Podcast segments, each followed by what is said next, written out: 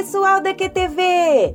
No Palavra do Especialista de hoje, vamos conversar com o médico veterinário e palestrante da Faculdade Qualitas, professor Hugo Pires, que é especialista em nefrologia e urologia veterinária.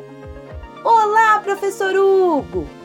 Os gatos podem ter pedras nos rins?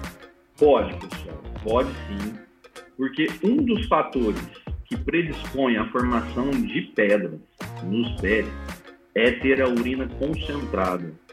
E uma das formas de se ter a urina concentrada é beber pouca água, ingerir pouca água. Então, os felinos, por ter essa característica de ingerir menos água durante o dia, frequentemente vão ter a urina bem mais concentrada que os cães. Consequentemente, isso pode levar a predispor a formação de pedras finas.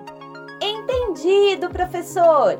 E nestes casos, o tutor deve levar o seu animalzinho ao médico veterinário, não é mesmo?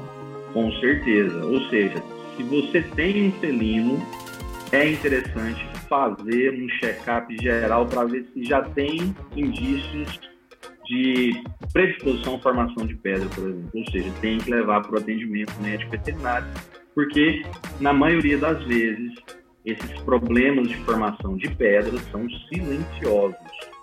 Não vai falar para a gente é, fácil, só quando estiver bem mais grave, como por exemplo, presença de sangue na urina. Muito obrigada, professor Hugo! E agradecemos também à Faculdade Qualitas pelo apoio. Até a próxima!